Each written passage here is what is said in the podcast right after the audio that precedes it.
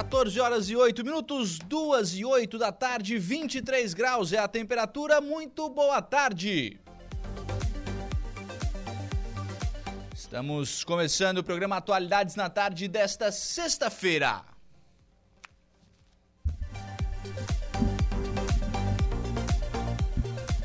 Você acompanha a nossa programação pelo FM 95,5 e acompanha, claro, atualidades também na tarde desta sexta-feira, lá pelo 95.5 FM no rádio do seu carro, da sua casa, do seu local de trabalho. Muito obrigado pela sua audiência. Muito obrigado também a você que está conosco pelas nossas demais plataformas. Alô, turma que está ligadinha lá no nosso portal www.radioararanguá.com.br. Claro, pelo nosso portal você nos acompanha ao vivo e em qualquer lugar do mundo e fica sempre muito bem informado sobre tudo aquilo que acontece aqui em Araranguá e em toda a nossa região. Destaque de agora lá no nosso portal, a Associação de Policiais Militares de Santa Catarina busca garantir direitos dos associados. O Saulo tratou deste assunto né, com o presidente da APRASC, o Clailton Oliveira, sargento Clailton, né, vereador do Balneário Rio do Silva, presidente da Prask, né, falou sobre esse assunto aí no programa Dia a Dia. Também lá no nosso portal, Parque Belizone em Araranguá se renova, deck de contemplação e trilhas ecológicas em progresso. Vai ficar fantástico o Parque Belizone. Já, ele já é fantástico, né? Porque ele tem toda a questão da beleza natural, o açude Belizone, que é lindíssimo, que é maravilhoso. Né? E agora, com esta infraestrutura que está sendo criada, com as trilhas, com o deck de contemplação, com aquele restaurante que está sendo construído ali próximo, integrando toda essa área. O Marcos está colocando aí, né, na nossa live o vídeo do que o Jairo Costa mandou para o Saulo dias atrás, né, sobre a construção do deck. Enfim, isso está criando uma infraestrutura fantástica para que, que ali vire um ponto de encontro da cidade. Que as pessoas passem por ali ao longo do dia, enfim, no final da tarde, né? Dar uma paradinha ali. Vai ficar um lugar muito legal ali no Açude Belizone. À sua disposição também as nossas lives, né? Tanto pelo YouTube quanto pelo Facebook e agora também através do Instagram. Segue a gente lá no nosso Instagram, arroba Rádio Araranguá. Lá você pode nos acompanhar ao vivo, né, em áudio e vídeo. Pode participar também, pode mandar mensagem, pode mandar pergunta, pode mandar sugestão de assunto, sugestão de pauta. A sua participação. Alô, turma que está no Instagram. Quem está aqui no, no, Instagram agora é a Pamela Ribeiro. Alô, Pamela! Bom, boa tarde para Pamela, obrigado pela, pela audiência, obrigado pela participação, pela companhia lá pelo Instagram. Mas tem as nossas lives também nas outras plataformas, né? No nosso facebook.com barra Rádio Araranguá, lá você nos acompanha ao vivo em áudio e vídeo, e também pelo YouTube, né? nas duas plataformas também em áudio e vídeo para você acompanhar aí a nossa programação. E para participar, viu gente, sexta-feira, estamos na, na sexta-feira, final de semana está se avizinhando e você participa então aqui da nossa programação.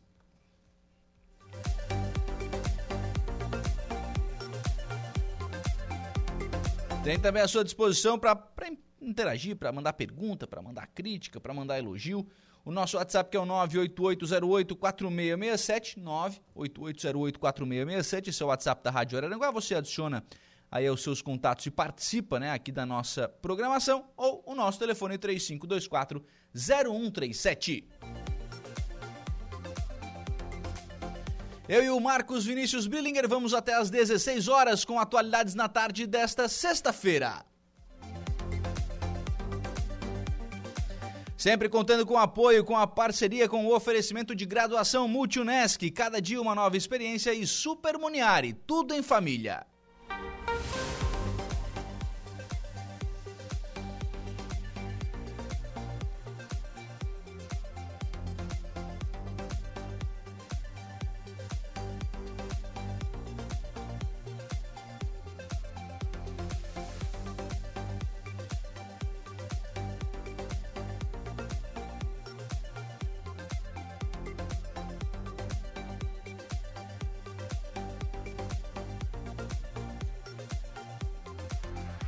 São 14 horas e 13 minutos, 2 e 13 da, da tarde. A gente já começa o programa na tarde, então, desta terça-feira, trazendo aqui informações lá sobre segurança pública. Né? As secretarias de Estado se unem para alinhar ações e frear o aumento da população em situação de rua aqui em Santa Catarina devido ao aumento de pessoas vivendo nas ruas em Santa Catarina. As suspeitas de envio de ônibus lotados de pessoas em situação de vulnerabilidade para o Estado e das constantes ocorrências policiais envolvendo moradores de rua, secretarias de Estado se reuniram para alinhar ações e definir estratégias de atuação levando em conta o que é de competência do Estado e o que é de responsabilidade dos municípios. O primeiro encontro entre os secretários de Estado da Segurança Pública, Saúde e Assistência Social apontou a importância de um trabalho alinhado com as prefeituras, já que, por lei, os municípios é que têm a responsabilidade social pelo atendimento às pessoas em situação de rua. No entanto, o secretário de Estado da Segurança Pública, o deputado estadual Sargento Lima, observa observa que a partir do momento que as pessoas em situação de rua nos municípios trazem insegurança à população, o Estado precisa se envolver. Não é somente pela questão das ocorrências ali que vem acontecendo rotineiramente de ataques contra a pessoa, ocorrências de violência. Isso é muito preocupante. O segundo passo é a situação que é degradante. O Estado ele entra nesse circuito agora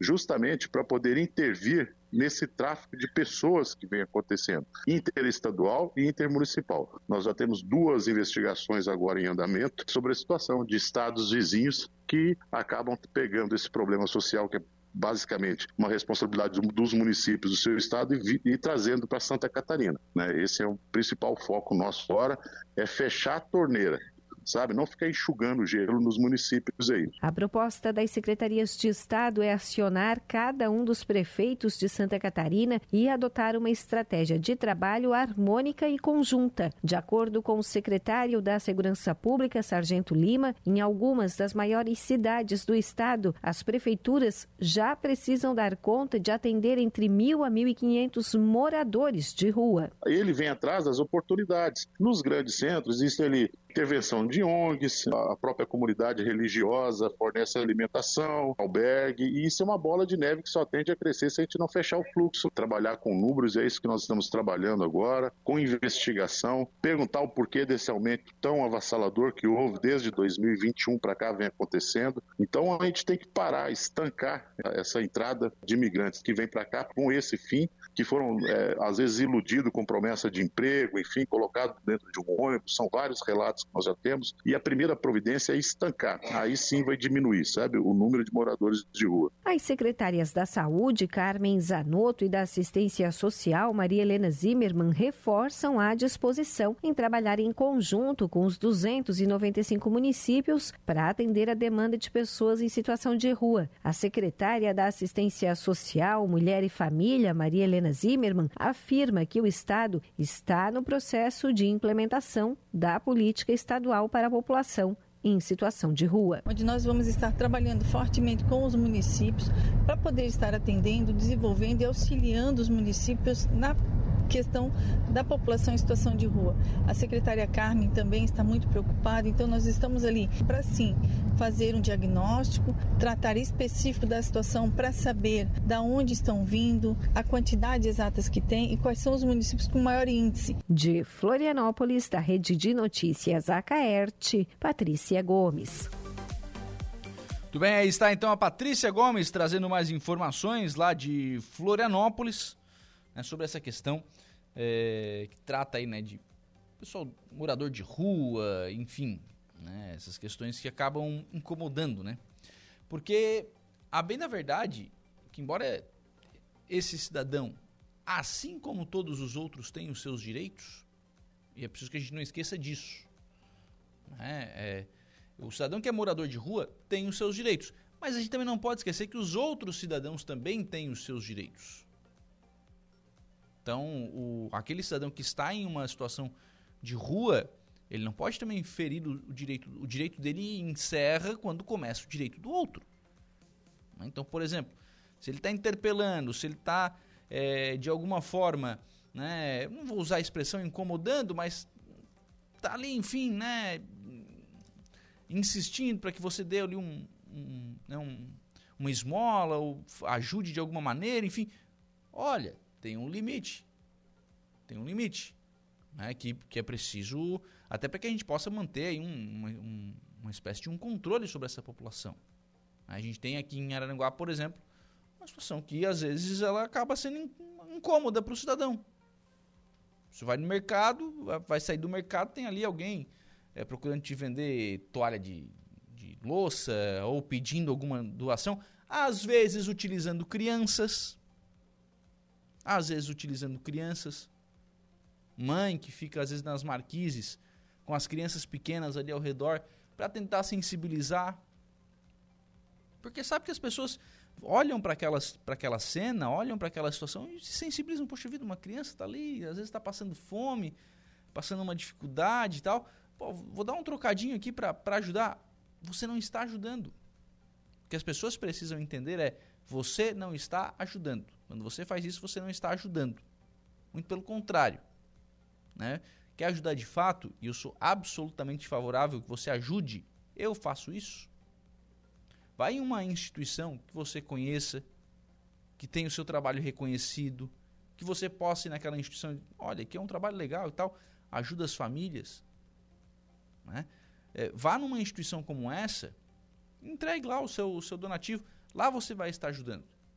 Porque lá há um acompanhamento das famílias e tal. Há todo um trabalho nesse, nesse sentido. Não é só dar, dar uma esmola. Desse jeito você, você não está ajudando. E outra coisa, né? Vamos cuidar com picareta que tem por aí também. Vamos cuidar com picareta. Porque ainda ontem, ainda ontem eu estava vendo isso, que na, nas nossas lives lá no, no Facebook, é, algumas pessoas colocaram uns golpistas, né? Olha, olha, não, olha a criatividade, é um absurdo, mas olha a criatividade. Você não teve a petulância de dizer que tinha mais de 800 mil, reais, mil euros depositados do banco, não sei o que, dava o nome do banco. Eu não sei se o banco existe, não perdi meu tempo indo, indo atrás disso. Né? Mas, é, olha, uma loucura assim, ó. Uma, mas ele tinha uma doença terminal e ele iria doar toda a sua fortuna. Se você passasse o seu contato para ele, para fazer um, né, um depósito, não sei o que. Poxa vida. Ah, não, mas daí estão zombando da minha inteligência, né? Aí estão zombando até da minha inteligência. Então, assim, ó, vamos cuidar com os picaretas. Tem aos montes por aí. Tem aos montes por aí. Vamos cuidar com os picaretas, viu, gente? Não é. Olha, tem cada coisa que a gente vê aí que é assustador.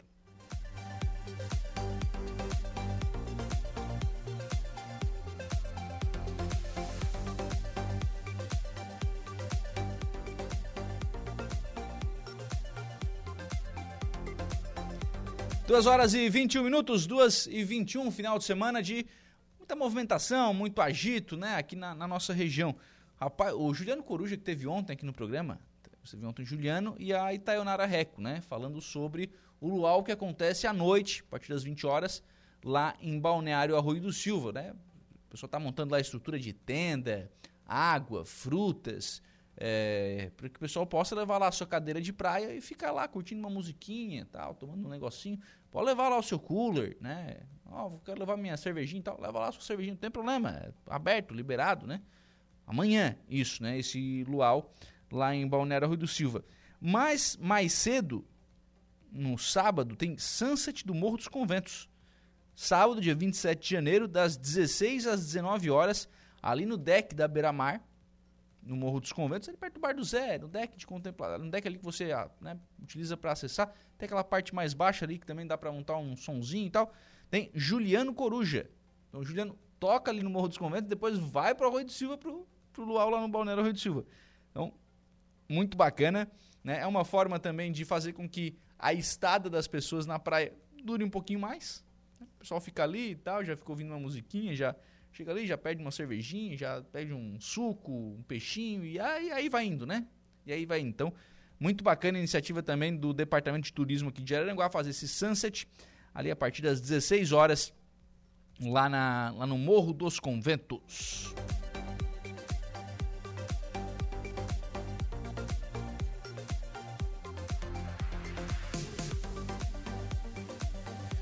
Por falar em praias, Balneário Rui do Silva já prepara a arrancada de caminhões. Claro que antes na programação tem carnaval, né, tem esse final de semana com as atrações desse final de semana, vem carnaval, né, depois vem a arrancada de caminhões. É a 32 segunda edição do evento que está programada para acontecer entre os dias 22 e 25 de fevereiro. A organização da 32 segunda arrancada de caminhões de Balneário Rui do Silva está a todo vapor. Ontem foi realizada uma reunião que teve como pauta principal a segurança do evento. A administração municipal reuniu representantes da Polícia Civil, da Polícia Militar, da Polícia Ambiental, do Corpo de Bombeiros, da Segurança Privada, empresa que foi contratada para auxiliar na segurança, e também as equipes de organização para pontuar as ações que serão reforçadas durante a realização do arrancadão. A segurança de todo o evento, de cada detalhe, foi pautada, inclusive das rotas alternativas né, para que o pessoal consiga aí, né, chegar e sair do parque de arrancada. O objetivo é prezar pela segurança não só dos pilotos, mas também do público. O prefeito Evandro Scaini registrou que a reunião foi muito proveitosa. Ele agradeceu aos órgãos de segurança pública pela presença e por todo o apoio. O evento é grandioso e é feito por muitas mãos, por isso é necessário muita organização e união. A organização do evento segue com atenção em todos os detalhes, o evento será realizado nos dias 22 a 25 de fevereiro no Parque de Arrancada, no lado norte do município de Balneário Arroio do Silva. Umas mudanças né, que já estão sendo projetadas aí é, pelo município de Balneário Arroio do Silva para a arrancada de caminhões. Entre elas, entre as mudanças, algumas mudanças de categorias. Toque-truque, por exemplo, a gente não vai ter. Porque, de fato, nos últimos anos vinha tendo uma, uma procura menor né, nas categorias toco e truque. No, porém, terão outras categorias, né? serão substituídas essas, essas categorias. Teremos também uma mudança significativa do ponto de vista de, de organização, porque no ano passado, ano passado a gente teve algumas situações com relação a, a caminhões de exposição, caminhão rebaixado, é, caminhão montado, caminhão preparado, é, tem algumas coisas nesse sentido que, que no ano passado acabaram, né, precisava melhorar, precisava melhorar. Então a organização vai preparar também, né, todo um, um trabalho diferenciado, né, para fazer isso, para fazer com que as pessoas venham, para que é, que esses caminhões também possam vir, para que eles tenham lá um espaço adequado para eles e para que possa ser bacana, né? Para que possa ser legal aí né, para que esses motoristas, pilotos, enfim, que eles possam participar também do evento. Duas horas e 26 minutos, a gente está em plena temporada de verão. E a Unesc está preparando uma série de, de conteúdos, né, de, de, cuidados que as pessoas têm que ter com, com o verão do ponto de vista da sua saúde também. Né? Então, o pessoal conversou com a nutricionista Fabiana Fabris e ela vai trazer dicas e orientações sobre alimentação saudável. Atenção, hein? Na volta às aulas. Vamos acompanhar. Oferecer alimentos saudáveis para crianças nem sempre é uma tarefa fácil. Além de ser muito difícil para alguns comer frutas e legumes, ainda existe o desafio de variar esses lanches para que os pequenos não fiquem enjoados de comer a mesma coisa sempre. A coordenadora do curso de nutrição da Unesc, Fabiane Fabres, destaca alimentos essenciais e nutritivos que não podem faltar na lancheira de uma criança. Grupos de alimentos que são importantes: carboidratos, proteínas, lipídios, fibras, minerais e vitaminas. Então, vou dar um exemplo aqui de cada um desses grupinhos para as pessoas entenderem, né? Grupos de carboidratos são aqueles que vão dar energia para a criança, para ela brincar, que vão dar energia para ela estudar. Então, o que, que são os carboidratos bons? Pipoca, a criança adora e pipoca é super nutritiva, pipoquinha de panela, tá? Não é aquela pipoca de micro-ondas. Biscoitinho de polvilho, bolinhos caseiros, próprio chipzinho de aipim, de batata doce ou de banana, uh, biscoitinhos caseiros, até cookies caseiros, às vezes que são fáceis de preparar, né? Com bananinha, aveia, bota no forno, pode botar umas gotinhas de chocolate 70%. As crianças adoram, né? Então, que são boas fontes de carboidratos. Pãezinhos integrais ou não, né? Não precisa ser somente o integral, mas é bom evitar aqueles que são processados, né? Aqueles que a gente sabe que tem ali muitos aditivos químicos, enfim. Então, muito melhor, às vezes, um pãozinho caseiro Depois, as proteínas, a gente sempre orienta a evitar aqueles embutidos, tipo salame, mortadela, presunto, mesmo, ah, mas é peito de peru, mas é um embutido, é um ultraprocessado, é rico em sódio, é rico em gordura saturada, é rico em conservantes, nitrito, nitrato, que são cancerígenos, enfim, né? Então, o que, que seriam essas boas opções? Pode ser o atum, pode ser o franguinho, patezinhos caseiros são muito interessantes, né? Queijinhos que sejam queijos brancos, iogurtes, que são boas fontes de proteína também. E do grupinho do, dos lipídios, que a gente fala que são das gorduras, né? A gente vai optar por gorduras boas. Então, abacate, oleaginosas, como por exemplo castanhas, amendoim, fontes de azeite de oliva. E aí a gente tem o grupinho das fibras, vitaminas minerais, que aí entra a parte de frutas, legumes e verduras. Então, hoje, para as crianças, também entra a parte de vegetais, né? É muito importante a gente, às vezes, acrescentar uma cenourinha, um tomatinho cereja. Frutas também faz parte desse grupo, que podem ser picadinhas, podem estar descascadas ou até inteiras. Se forem picadas, é importante botar umas gotinhas de limão para elas não escurecerem. E uma dica que a gente fala sempre, assim, para chamar a atenção: ah, mandei uma banana. Faz uma carinha na banana, faz um lacinho, um olhinho. Essa forma de oferecer os lanches de forma atrativa e divertida estimula também a criança. Ah, hoje eu vou mandar um espetinho de fruta, né? Bota as frutinhas espetadinho no espetinho, eles adoram. Então, o visual ele é importante. Eu acho que esses grupos seriam importantes ter, né? No mínimo três alimentos ali sendo oferecidos, né, dando o aporte aí desses nutrientes necessários. Além do lanche ser balanceado, a especialista salienta que os pais devem evitar sucos e refrigerantes. Muito cuidado com a oferta de sucos, né, nessa lancheira, principalmente se forem esses sucos ricos em açúcares artificiais, né, propiciam aumento de sobrepeso, obesidade, cáries dentárias, então não é interessante. Se você quiser mandar um suco, mande natural, porém ele vai poder utilizar aí 200 ml no máximo de suco ao longo do dia. Então realmente a gente incentiva é o quê? O consumo de água na escola e aí levar os lanches, né, e ofertar os alimentos. As bebidas deixa de lado um pouquinho e faz o consumo da água mesmo para hidratação. O estudo nacional de alimentação e nutrição infantil, divulgado pelo Ministério da Saúde, revelou que 7% das crianças brasileiras menores de 5 anos estão com excesso de peso e 3% têm obesidade. Os dados reforçam a importância de os pais prepararem uma lancheira balanceada na volta às aulas. Da Agência de Comunicação da Unesc, repórter Elisa Morim.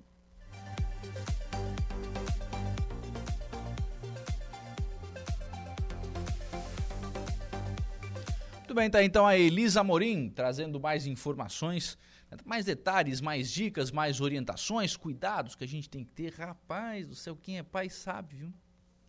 Quem é pai e mãe sabe que isso aí é um trabalho danado. Esse negócio de lancheira de criança. Vai botar o que na lancheira da criança, cara? Vai se é saudável, se não é saudável, se vai comer, se não vai comer. Isso é uma preocupação do tamanho do mundo. Né? Do tamanho do mundo. E a gente quer ainda que coma bem, né? Que coma de forma saudável, que coma é, alimentos que sejam bons. Nem, nem sempre é assim, né? Mas é o que a gente quer, é o que a gente gostaria, né? E obviamente, né, que os pais se esforçam para tentar fazer o melhor. Mas é um desafio tremendo, viu? Tremendo conseguir fazer aí é, com que os é, com que as crianças, né, se alimentem de forma adequada. Já que a gente está falando de saúde, vamos para outra preocupação: dengue. Casos de dengue crescem 910% no início do ano no estado. Santa Catarina reforça o combate e prepara o início da vacinação contra a doença. As primeiras doses devem chegar a Santa Catarina em fevereiro, contemplando inicialmente 13 municípios, quase nada, né? Crianças e adolescentes entre 10 e 14 anos de idade formam o público prioritário da campanha de imunização.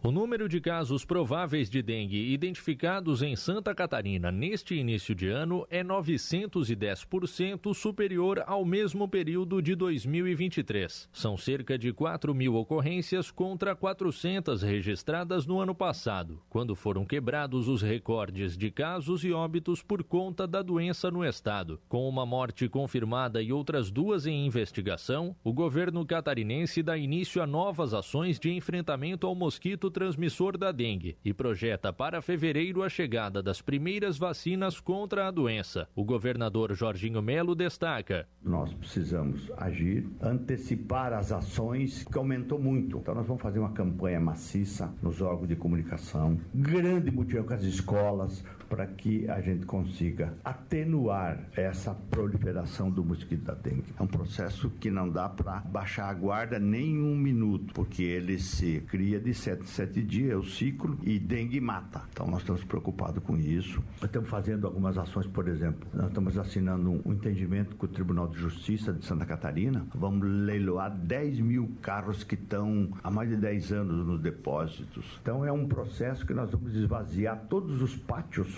onde tem carro, moto, tudo apreendido ou está em discussão judicial, enfim, é, o Detran vai dar essa grande contribuição.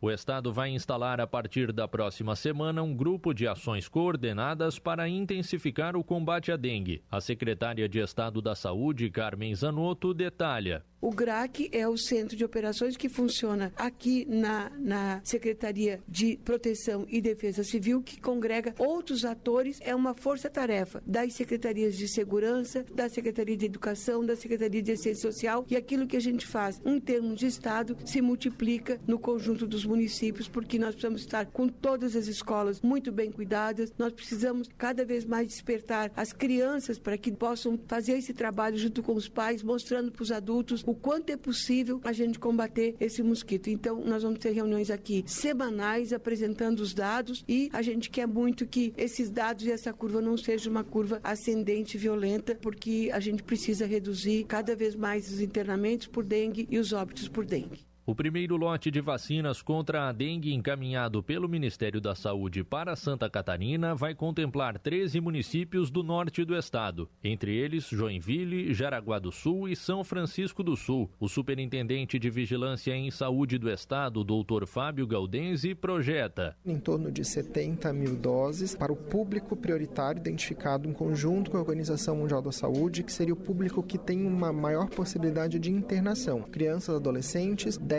a 14 anos de idade. O Ministério da Saúde não recebeu ainda as doses da vacina. As vacinas estão em processo de desembaraço para entrada no país num órgão de avaliação de qualidade no NCQS. É, essas vacinas deverão estar disponíveis a partir do mês de fevereiro. O Ministério da Saúde recebendo vai distribuir para centrais estaduais que vão encaminhar para esses municípios prioritários. Foram elencados esses municípios baseados em critérios técnicos de transmissão da doença no nos últimos anos e também alguns critérios de gravidade. Então, a região nordeste aqui do estado foi neste momento contemplada. 154 municípios catarinenses são considerados infestados pelo mosquito Aedes aegypti, transmissor da dengue, chikungunya e zika vírus. Cabe a todos nós manter a vigilância, eliminando locais que possam reter água, servindo como criadouros para o vetor destas doenças. E em caso de suspeita de dengue, procure por atendimento médico. De Florianópolis, da Rede de Notícias Acaerte, Cadu Reis.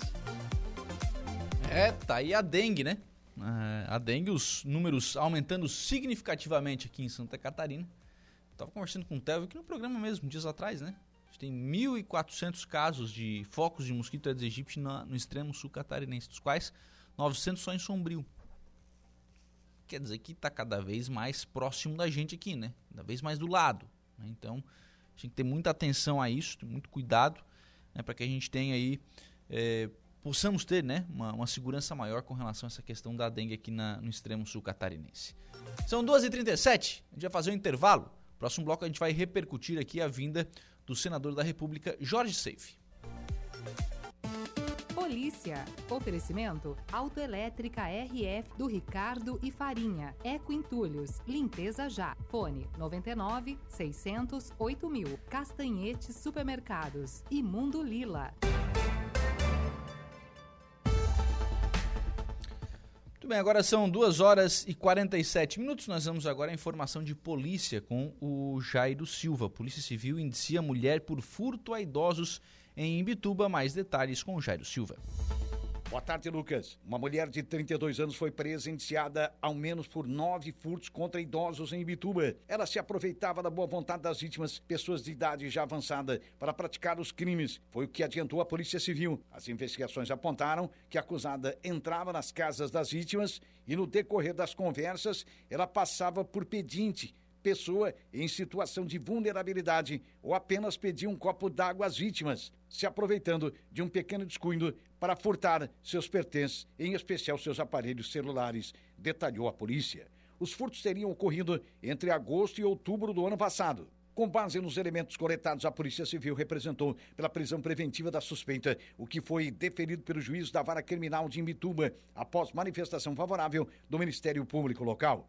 A mulher foi presa enquanto que a polícia atendia uma outra ocorrência. A acusada foi conduzida para a penitenciária. No inquérito policial instaurado para apurar o caso, foram identificados nove furtos praticados pela mulher, que geraram seu indiciamento por oito furtos qualificados e um furto simples. O inquérito policial será encaminhado ao Ministério Público. Você está ouvindo Rádio Araranguá. Lidades.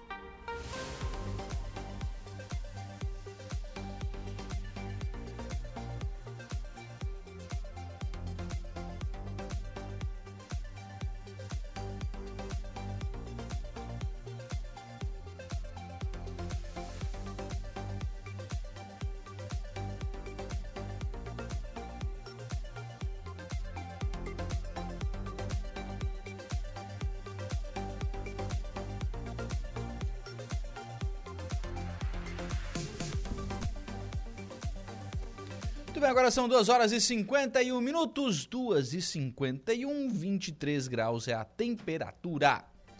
Vamos em frente com o programa Atualidades na tarde desta sexta-feira. Senador da República Jorge Seif esteve ontem em Araranguá. Na agenda do senador, primeiramente, uma visita né, à sede da ACIVA, onde ele falou sobre reforma tributária, concedeu entrevista né, aos veículos de imprensa e depois né, foi a, ao Espetão, né, onde participou, no Espetão do Jantar da Família de Direita. Estavam lá, então, o senador Jorge Seif, a sua esposa, o deputado Gessé Lopes, sua esposa, e o deputado Stener Sorato e também a sua esposa os acompanhando, né? Um encontro regional, enfim, de, de lideranças da direita que fizeram este movimento ontem aqui na cidade de Araranguá. Na sede da CIVA, o senador falou bastante sobre reforma tributária. Explicou o seu voto contrário, né, ponderou o porquê de ter votado contra, falou sobre a sua expectativa da aplicação da reforma tributária. Disse, por exemplo, que os deputados não tiveram tempo para apreciar a reforma tributária. Os deputados tiveram 45 minutos né, entre o texto ter ficado pronto e ser colocado em, em votação, ou seja, os deputados não tiveram tempo nem de ler a reforma tributária. Argumentou ainda de que esta reforma vai dar muito mais poder a Brasília, né? o governo federal vai ter muito mais poder sobre os recursos públicos do que, do que já tem, né? ou seja, mais recursos ficarão em Brasília e menos nos, nos municípios e, no, nos estados. E disse também né, de que eh, isso tudo pode ser mudado. Tudo isso pode mudar, tudo isso pode ser revisto, eh, essa reforma pode ser revisitada quando tivermos um novo Congresso. Na, na saída, o, o, senador acabou participando da conversa do dia, né, aqui na Rádio Araranguá. E nós vamos ouvir um trecho da sua participação em que ele avaliou né, a, a, sua passagem ali pela CIV, enfim, falou sobre a, a, questão da reforma tributária e também ponderou né, outras questões, inclusive sobre questões regionais, né, pedidos da CIVA que foram apresentados ao senador. Boa tarde. Não, com certeza. A reforma tributária é uma, é um, foi, foi aprovada através de políticos, pessoas, senadores, eh, deputados, que apertaram o dedinho lá no sim ou no não. E se hoje nós criticamos muito, devido aos prejuízos que isso vai trazer para o Brasil, né, os economistas, a própria Fundação Getúlio Vargas e outros institutos que estudam economia dizem que teremos a maior carga tributária do mundo, a maior IVA do mundo, beirando aí 30%. E como é que a gente muda isso? Através dos nossos representantes através do nosso voto para prefeito, para vereador, para deputado estadual, federal, senador e governador e presidente. Então, hoje a, nosso, a nossa mensagem foi: essa reforma tributária não vai ficar assim, se Deus quiser, teremos maioria no futuro próximo para revisitar essa reforma tributária, mas isso depende de cada um catarinense dos representantes que enviarão para Brasília para representar as bandeiras né, que levantaram e erguem esse Estado e que, que representam a, a economia e a população da nossa Santa Catarina. O senhor falou nesse tom, senador, de, de esperança, né, de, de, revisitar essa reforma, mas lá na reunião ficou bastante claro que é, é uma esperança só pós-eleição, na, na, opinião do senhor. É, uma vez que a reforma foi aprovada por ampla maioria, nós somos 30 senadores de oposição, os governistas são 50. O que, que é parlamento? Parlamento é voto, parlamento é maioria. Parlamento é, não se faz é, milagre com menos votos do que o atual governo conseguiu juntar aproximadamente 50 votos. Então, a nossa esperança realmente é colocar pelo menos 40 senadores lá, ganhar a presidência do Senado no futuro próximo, nós estamos falando de 2026, está logo ali, né? e com essa presidência do Senado, colocar várias questões é, em votação que são importantes para Santa Catarina. Por exemplo, não podemos falar em marco temporal de terra indígena depois de tantos anos, não podemos tirar os é, produtores rurais de suas terras, terras que já têm inclusive titulação do governo federal. Nós não podemos falar em liberação de droga no nosso país. A droga, em todos os lugares do mundo que ela foi aprovada, aumentou-se violência, aumentou-se consumo, aumentou viciados, destruiu famílias. Não deu certo em lugar nenhum do mundo. Então a gente não pode fazer essa discussão. Não podemos, né? Tivemos esses dias uma audiência sobre aborto. O aborto afeta até a economia. O aborto destrói a mulher, o psicológico da mulher. É um assassinato de um bebê no ventre de sua mãe. Então não podemos rediscutir isso. Então, são voto impresso auditável. O brasileiro quer isso. Quando você passa a tua máquina de cartão de crédito, quando você faz um Pix, quando você compra um pão na padaria, você tem o seu ticketzinho, você tem comprovação. Até a Venezuela já tem comprovação de voto e o Brasil ainda não tem. O brasileiro quer. Nós precisamos colocar tantas outras o, o policial, nosso código penal precisa ser revisto. O, cara vem, mata a pessoa, porque é réu primário, ele é solto. O cara é pego com metralhadora, com, com barra de cocaína e tal. Ele vai para casa no mesmo dia. traficante sai pela porta da frente do presídio. Isso é um, isso é um descalabro, isso é um deboche com o povo brasileiro. Então, essas coisas nós conseguiremos faltar e fazer e votar mediante um presidente que coloque nossos projetos para serem votados. Isso depende do catarinense é nos ajudar nessa missão recebeu também, senador, uma série de pedidos né, da, da ACIVA, que é a entidade empresarial aqui da, da região. É, que demandas são essas e o que, que leva para Brasília, o que consegue trazer de resposta sobre essas demandas? Olha, primeiramente eu quero até agradecer a CIVA, agradecer ao povo de Araranguá, porque eu acho que o político tem que estar próximo da sua população que o elegeu, tirar suas dúvidas, puxar a orelha, elogiar, criticar, pedir, faz parte. Então é muito bacana estar aqui de novo em Araranguá, agora como senador eleito, ouvindo a população, ouvindo o empresário que, no final das contas, emprega e paga os impostos que é, sustentam né, toda essa máquina brasileira. Então, primeiramente, muito obrigado pela recepção. É, algumas questões ali, por exemplo, da BR-285, precisamos realmente do governo federal. Podemos fazer interlocução? Podemos. A questão daqui da abertura da escola de empreendedores, eu posso ajudar mandando uma emenda, isso depende só de mim. A questão é, da, do fortalecimento da universidade aqui, no curso de medicina, podemos fazer uma interlocução lá junto do MEC, não é muita coisa que a gente possa fazer do Senado. Mas, é, de acordo com o nosso cargo, com o respeito que nós temos dentro do parlamento, nós temos sim toda a condição de, mesmo sendo um governo é, totalmente antagônico às nossas crenças, nossos valores, chegar lá e pedir para o ministro algo, enfim, fazer essa ponte e pedir pelo, pelo, por Aranguá e pela, pela região sul aqui do nosso estado. Bem, então, este é o senador da República, Jorge Seif, senador do PL, né, que esteve ontem em Araranguá e né, falou aí sobre reforma tributária. E, na verdade, né, é, do que disse o senador, você pode considerar, enfim, mas, mas o fato é que a reforma está aprovada, sancionada e, e sendo colocada em prática, né? Então, o fato é que a gente vai ter que ver na prática como é que essa reforma vai se comportar não, não particularmente, né? É uma opinião muito minha, né? Não tenho expectativa de que seja uma reforma que cobre menos impostos. Acho que não. Acho que é uma. No mínimo, vai cobrar a mesma quantidade. Então, no mínimo. Se for bom, não mexe. Se mexer, acho que é para aumentar o bolo, né? Acho que é para aumentar o bolo. Então, é, mas aí a passagem né, do, do senador é, Jorge Safe, né, falando aí na, aqui na Rádio Araranguá. Também ontem nós conversamos com o presidente da CIVA, o Ed Cunhasque Júnior, que também avaliou este encontro com o senador e né, disse que o senador se comprometeu aí em, em auxiliar né, com o Centro do Empreendedor. É importantíssimo né, a gente ouvir de quem está atuando diretamente em, em, né, numa situação tão relevante e importante para os empresários lá em Brasília, ouvir direto dele as impressões e de alguma forma também é, tirar dúvidas. Né? A gente uh, sempre como quando um representante federal, como qualquer outra representação, vem discutir com a gente um, informações e, e tirar realmente as dúvidas, a gente tem que ao máximo aproveitar esse momento para conseguir colocar nossa visão, entender de fato o que a gente pode fazer, né? E, e é uma é, quando a gente fala em reforma tributária, impacta diretamente nos negócios. A gente está falando em economia, está falando em geração é, de oportunidades e, e, se isso limita, em, é, realmente deixa todo mundo muito preocupado. E foi uma oportunidade a gente debater e também ouvir ainda mais sobre esse tema que, para nós, ao longo do tempo, vai ser muito debatido e muito, é, de alguma forma, também é, conversado, né? Bom, o senhor aproveitou, obviamente, né, a oportunidade da vinda do senador para entregar um documento, um ofício, enfim, com algumas bandeiras, com algumas solicitações da, da entidade. O que, que, tinha nesse documento, presidente? E quais, quais, são as posições do senador com relação a essa questão?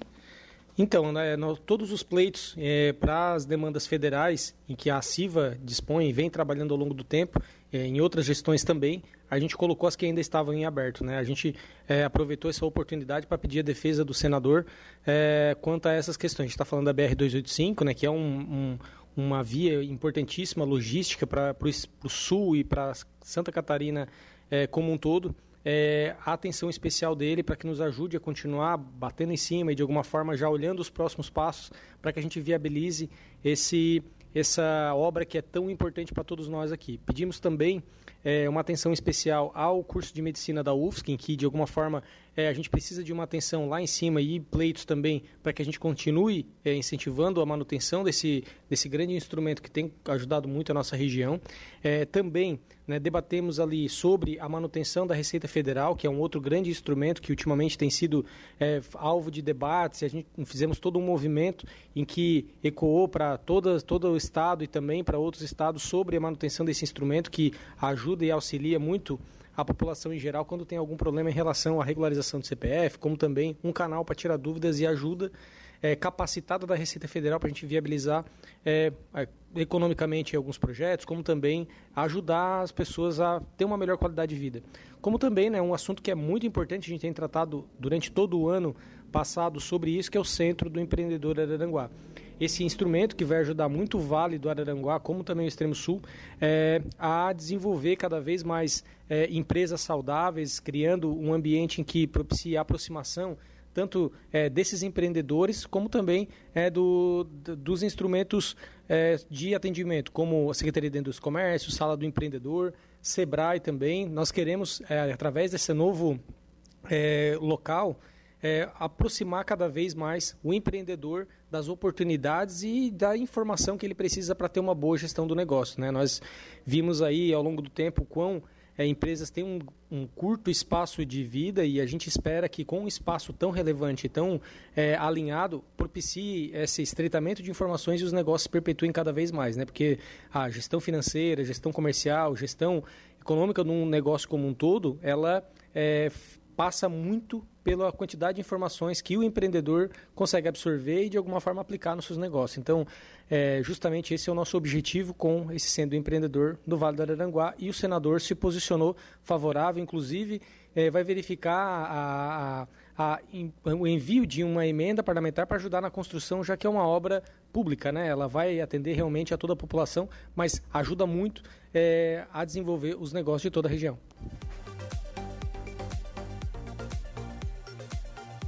Bem, aí o presidente da CIVA, Ed Cunhasque Júnior, também avaliando a passagem ontem do senador Jorge Seife pela entidade.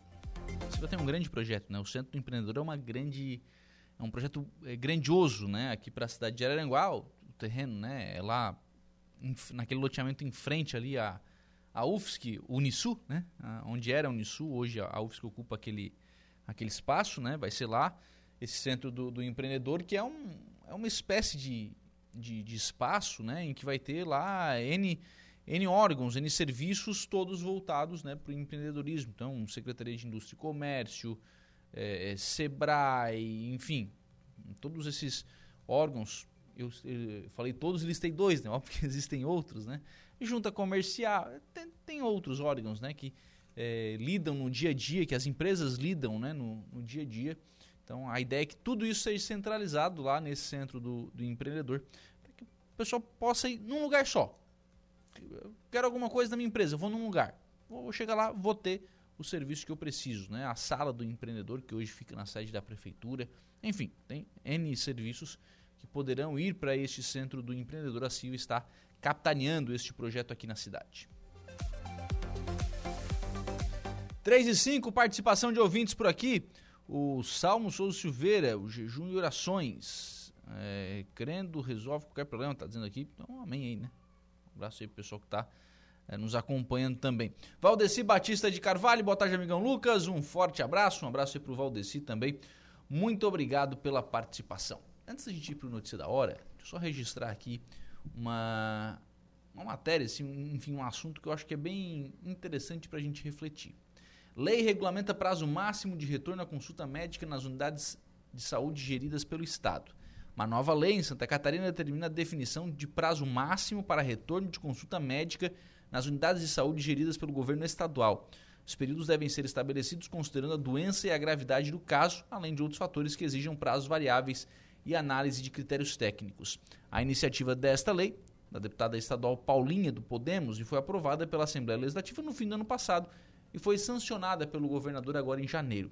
A norma prevê a divulgação da lista atualizada dos prazos padronizados no site da Secretaria de Estado da Saúde e nas unidades comandadas pelo órgão. Por exemplo, o cidadão vai no médico. O médico diz o seguinte: olha, o senhor tem. O Igor está aqui comigo, né? Igor, o senhor tem uma doença no pulmão, por exemplo. Né? Então, é, vai fazer os exames e tal. Daqui a Aí a lei vai estabelecer, né, o, o, governo vai regulamentar isso através de um decreto, dizer, olha, daqui a 30 dias o Igor tem que ir de novo no médico. E aí o médico vai ter que estar disponível, né? Vai ter um prazo estabelecido. Isso é, isso é muito bom, né? Isso é muito bom, é, porque é uma segurança para o cidadão, uma segurança para o paciente de que ele vai, vai voltar a falar com o médico, de que ele vai ter continuidade no seu tratamento. Uma ideia muito boa da deputada Paulinha. 3 e 7. Tem problema no pulmão, Igor Claus? Boa tarde. Boa tarde, Lucas. Boa tarde, ouvintes. Graças a Deus, não. não é? nem, nenhum problema no pulmão. Não deu tempo? Não, não deu tempo. parei, parei cedo, ainda bem. Parou antes. Muito E bom, aliás, né? É, eu recom recomendo para todos. Que parem. Que parem. nem comece. que nem comece. Nem né? comece. Vamos lá, vamos ao notícia da hora. Qual será o seu destaque, Igor? Motoristas têm novos prazos para regularizar exame toxicológico. Os profissionais que precisam fazer exame toxicológico, então, têm prazos alterados. Exatamente. Ah, iriam acabar no dia 28 de dezembro, mas vão ter mais uma chance para regularizar. Vou te, vou te falar um negócio. Isso aí é mais uma coisa que serve só para cobrar da gente. Exatamente. Nada só. vem, nada vem para benefício. Cara, vamos lá. Um motorista profissional, Vamos pegar um de início de carreira, né, que eu acho que é o caso mais, nesse caso, né, o mais absurdo de todos. Um motorista de início de carreira pega uma carteira de, de habilitação, pode pegar até para 10 anos, por exemplo. Ele vai fazer exame toxicológico na renovação da carteira? Cada 10 anos? E, e, ou, ou você mantém uma frequência de exames toxicológicos para que o motorista. Ou então ele vai parar para fazer o exame se ele usa algum tipo de droga, se ele usa rebite, enfim. Né? É, ele vai parar para fazer no, no, prazo ali para fazer o exame, volta a usar depois ou Exato. Quer exato. dizer, a, a, eficácia dessa medida, ela é praticamente nula. Exatamente. Ela é praticamente nula, ela não serve de fiscalização. Não é, mas mas para na blitz com o exame atrasado para te ver. Para na blitz com o exame atrasado, não faz o exame, você não consegue viajar. É, exatamente. E a gente está falando de motoristas profissionais, de, de, pais de família que, que precisam, de, dependem, dependem disso. disso para sustentar suas famílias. É complicado, viu? O Brasilzinho para ser difícil. Mas vamos lá, vamos à notícia da hora com o Igor Klaus. Notícia da hora. Oferecimento: Giasse Supermercados, Laboratório Bioanálises, Rodrigues Ótica e Joalheria, Mercosul Toyota, Bistrô do Morro dos Conventos, Plano de Saúde São José, Casa do Construtor, Aluguel de Equipamentos, Guga Lanches. E Exotic Center. Os motoristas que possuem carteira nacional de habilitação nas categorias C, D e E, que ainda não realizaram um exame toxicológico ou estão com o teste vencido e perderam o prazo limite de 28 de dezembro do ano passado, terão mais uma chance de regularizar a situação.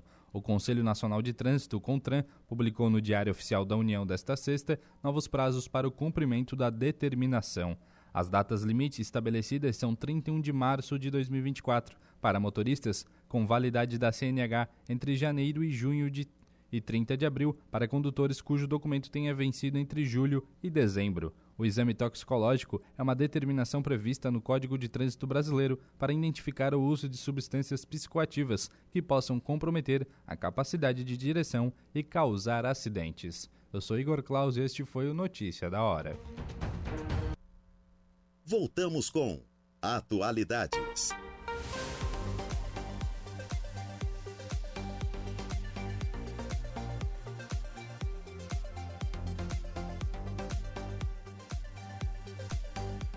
Agora são 3 horas e 23 minutos, 3 e 23. Vamos em frente com o programa na manhã desta sexta-feira aqui na programação da Rádio Araranguá.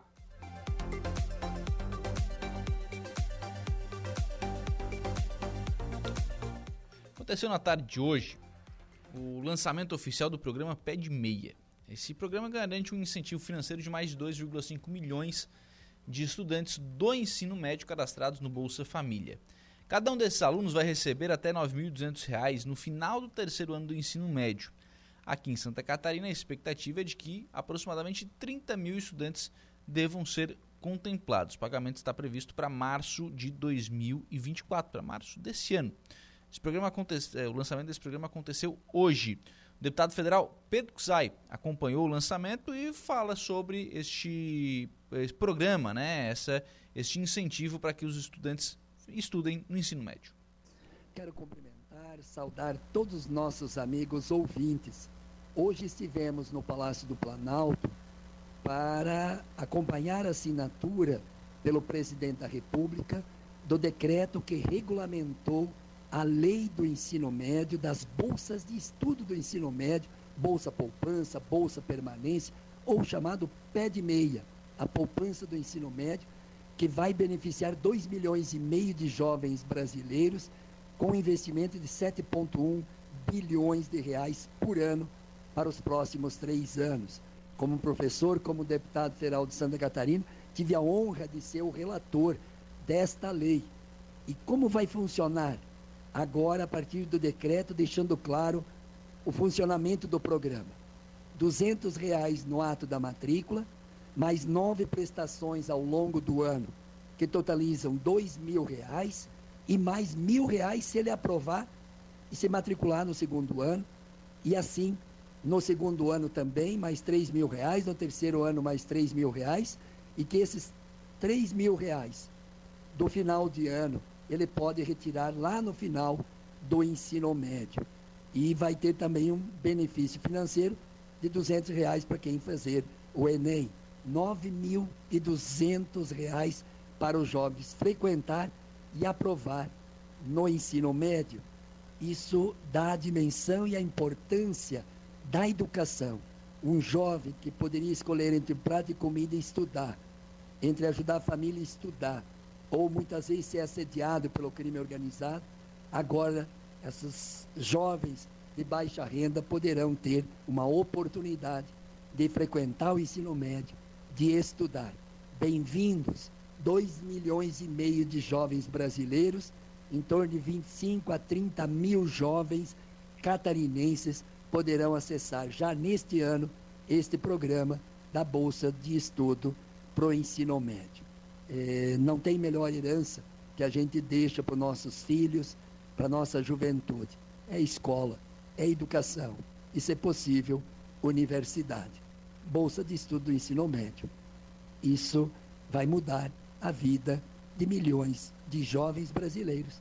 E esses jovens vão ajudar a mudar o Brasil.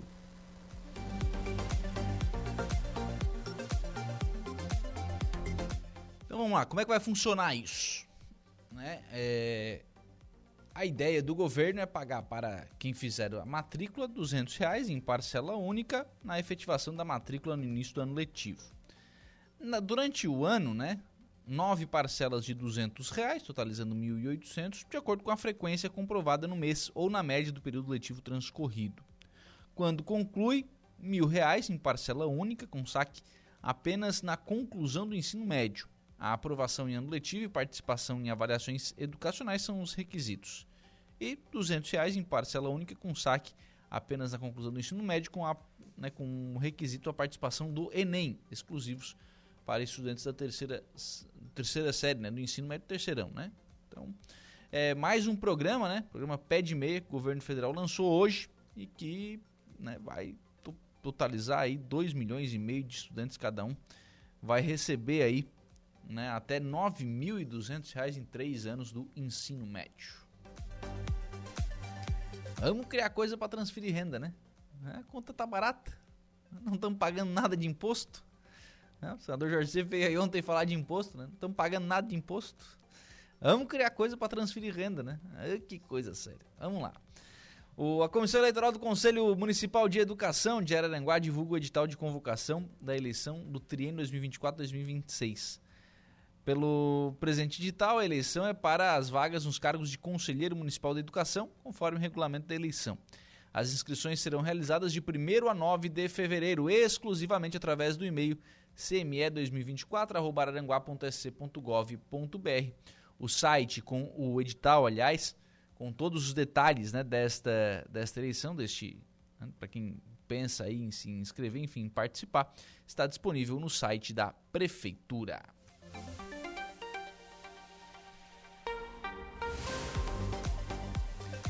Sodré Abreu está conosco lá no Facebook da Rádio Araranguá. Boa tarde para o Sodré, obrigado pela participação, interagindo aqui com a programação da Rádio Araranguá.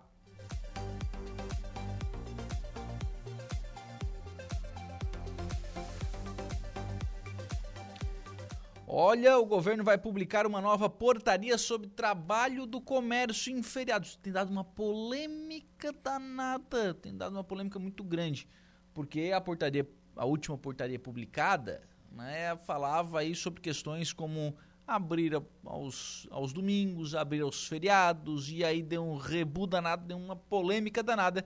O governo vai mexer nessa portaria. A Rita Sardi vai falar né, se vai melhorar, se vai piorar, o que, que vai, quais, quais serão as alterações, qual é a expectativa das alterações nessa questão do trabalho do comércio em feriados.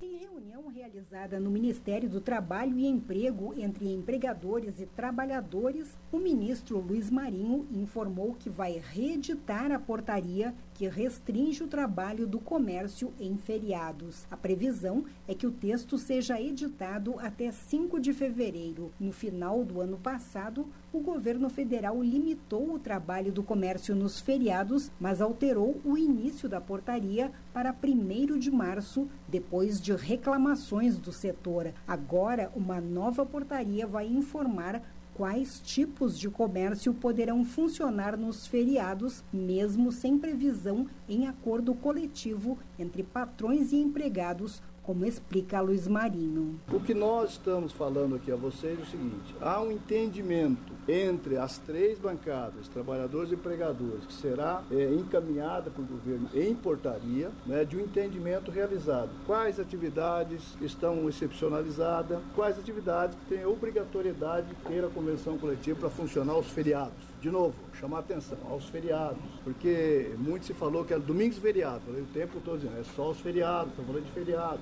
Luiz Marinho informou que os ajustes para a nova publicação da portaria estão sendo feitos esta semana e que vai resgatar o respeito à lei que estabelece que aos domingos o comércio está autorizado a funcionar. O texto deve contemplar mais de 200 tipos de comércio que não precisarão de negociação coletiva, entre eles farmácias e postos de gasolina. O representante da Confederação Nacional do Comércio, Ivo Dalacqua, disse que o importante é não impactar no consumidor final. O que você não pode é, na eventualidade de um processo negocial, venceu a convenção, você não conseguiu fechar uma outra convenção coletiva, há algumas atividades que não podem deixar de ter atividade pelo fato de não ter convenção coletiva. Então a gente está pensando também no bem-estar da população, do consumidor, que é o objeto final. A portaria só passa a valer quando for publicada no Diário Oficial da União. De Brasília, da Rede de Notícias Acaerte, repórter Rita Sardi. Muito bem, então a Rita Sardi aí, né? Falando sobre essa questão de trabalho em comércio em feriados.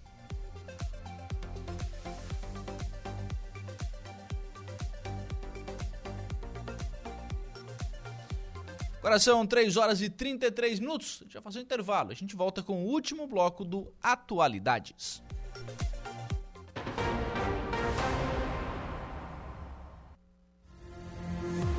As suas tardes são Atualidades.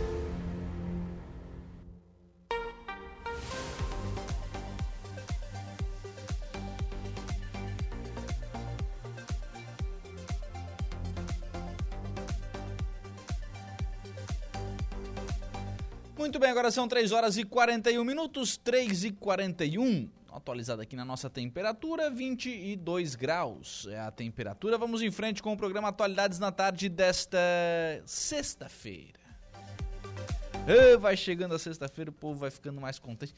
Sexta-feira, meio da tarde mesmo, o povo já tá mais aqui, ó. Hum, já tá pensando o que, que vai fazer quando terminar o trabalho. Tá muito mais nessa conta do que, do que, que tem para fazer ainda antes de terminar o trabalho, né? Mas vamos lá. Vamos em frente aqui no, no programa Atualidades.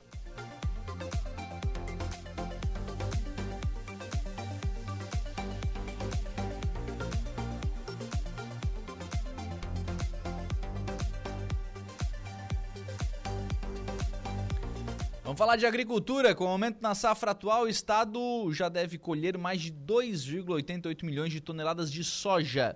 Boletim Agropecuário de Janeiro da EPAGRE também destaca o aumento na área cultivada, com 750 mil hectares plantados.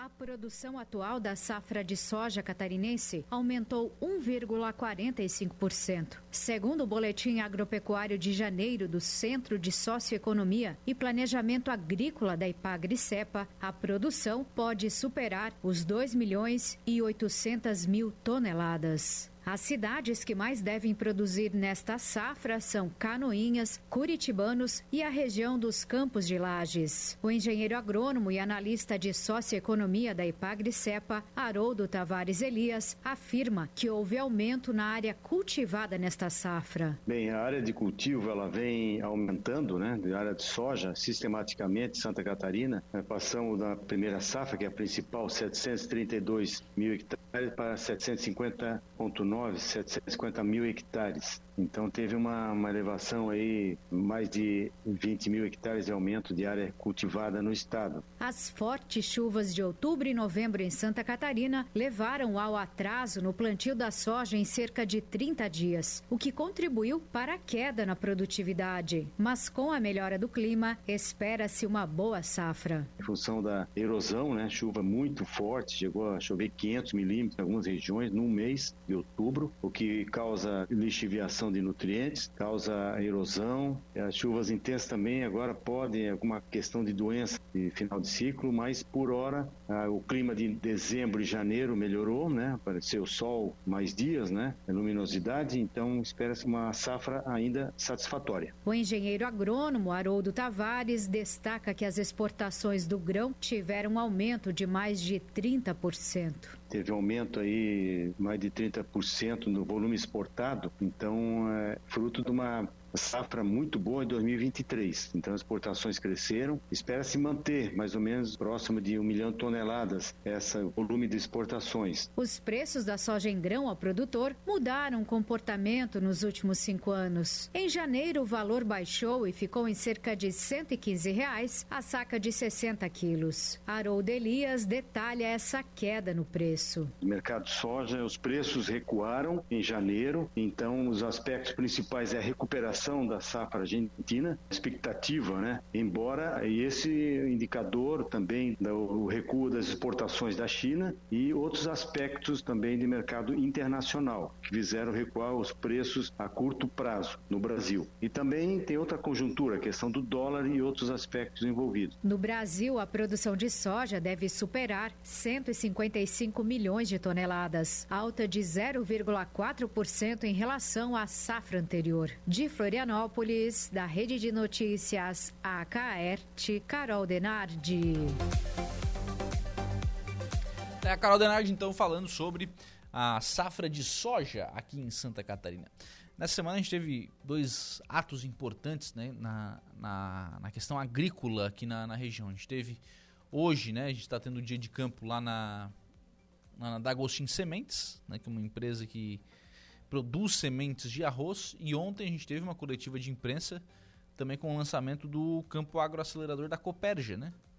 Então o Jean Isidro e o Vanir Zanata né, falaram à, à imprensa sobre é, o campo agro, agroacelerador, que terão de novidades, enfim, nessa, nessa programação, nesse que é um dos grandes eventos da agricultura né, aqui da nossa região. Já que estamos falando em economia, vamos à indústria. A produção industrial catarinense sofreu um recuo pelo terceiro mês consecutivo. O resultado foi divulgado pelo IBGE, referente ao último mês de novembro, e foi de menos 0,7%, puxado por setores como confecção e madeira, que sofreram as maiores reduções.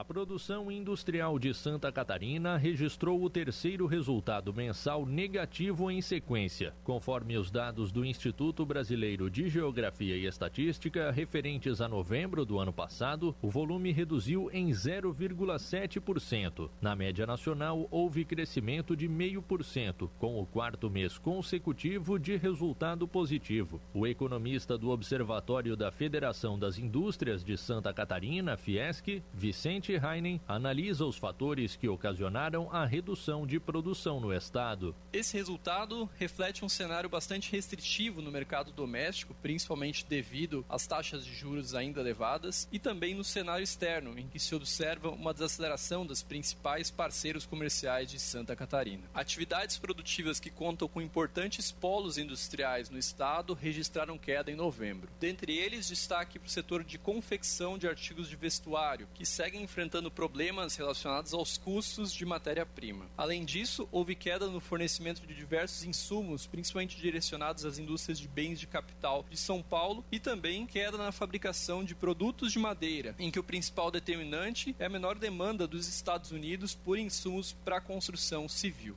Do lado positivo, destaca-se um crescimento no setor automotivo, de papel e celulose e de produtos têxteis. O crescimento do setor automotivo no estado em novembro foi de 2,8%, de acordo com o IBGE, enquanto as indústrias catarinenses de papel e celulose tiveram um aumento de produção de 2,7%. Outros destaques positivos são os segmentos de produtos têxteis, com subida de 1,5%, e os setores de produtos minerais não metálicos e metalurgia, ambos com crescimento de 0,8%. No acumulado de 2023, a produção industrial de Santa Catarina registra queda de 1,7%, enquanto a média nacional é de leve crescimento de 0,1%. O economista do Observatório Fiesc, Vicente Heinen, avalia. A diferença desse indicador em relação a Santa Catarina reflete principalmente o desempenho do setor extrativo, que conta com grande participação na economia nacional e menos no estado catarinense.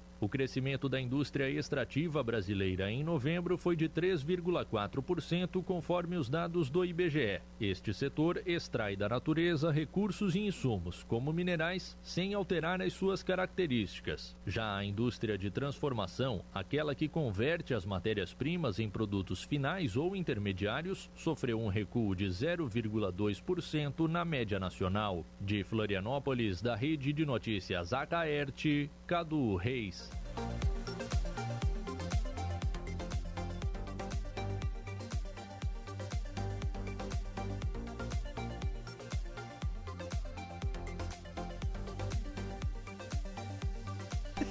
3 horas e 49 minutos. 3 e 49 tá aí o Cadu Reis, então, trazendo informações sobre a produção industrial catarinense. Vamos lá com participação de ouvintes por aqui. O Sodré abriu conosco, deixando a sua mensagem de boa tarde. Valdeci Batista de Carvalho também conosco. Aqui, deixando a sua mensagem de boa tarde. Não põe a mochila aí que o Igor vai sentar aí, cara. Barbaridade. Boa tarde, Saulo Machado. Que já? Boa já, tarde. mas Não, é óbvio nem sentei, já. homem. Senta aí já. Senta correndo, é? Mas- Não, os caras chegam, a primeira coisa. É impressionante. Por É isso que esse país não vai pra frente. Os caras chegam, a primeira coisa que faz é ir tomar café. Mas e pra que que tem café aqui? pra isso? Parece pedreiro. tu já. Salário da Zete. Tu já viu? Primeira coisa que Rapaz, isso aqui é geração de emprego. Se nós não tomar café, Zete a Zete não faz café. Se não precisar mais, ela vai ser demitida. Então a gente tem que tomar tá café para isso- estimular o emprego, não é, Por isso Igor? que a cada cinco minutos a gente vai ali encher o copinho. Toma o café, que aí ela fica ocupada. Diz, "Oh, não, ela é necessária mesmo. tem que revezar com o chá de vez em Morrer quando. pra dar emprego pro governo ninguém quer.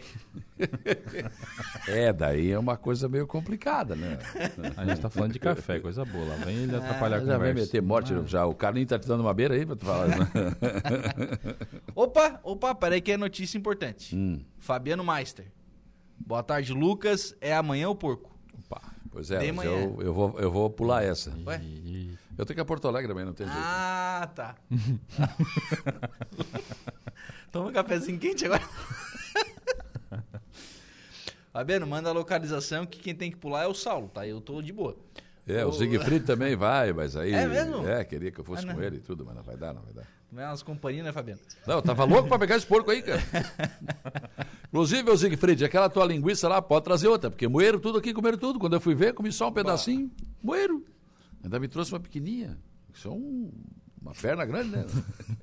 que a turma aqui, quando, go quando não gosta, mofa lá na, na cozinha. Agora, quando gostam. Você tá querendo a linguiça do. Linguição, Do, do o li- Siegfried. o linguição do. Siegfried. É, é, é, não sei se essa será a tua, você tem que ser maior que essa. Que a pequena não agradou. Ele quer a grande. Se puder ser mais grossinha também, tudo certo. Meu Deus, mas quanta besteira. É, mas é linguiça, cara. Ela é, É gostosa isso aí, mesmo. Gostei isso. da linguiça. Uhum. Um tempero bom, legal. E ele que faz. né? Já comesse aquelas. Ele que faz. Aquelas temperadas com queijo? Já. Mas essa é de assar, Tem- né? Sim, sim. E aí É. tem um queijinho por dentro, derrete. Ah, é muito bom, cara. Tem muito bom. Arroio, né?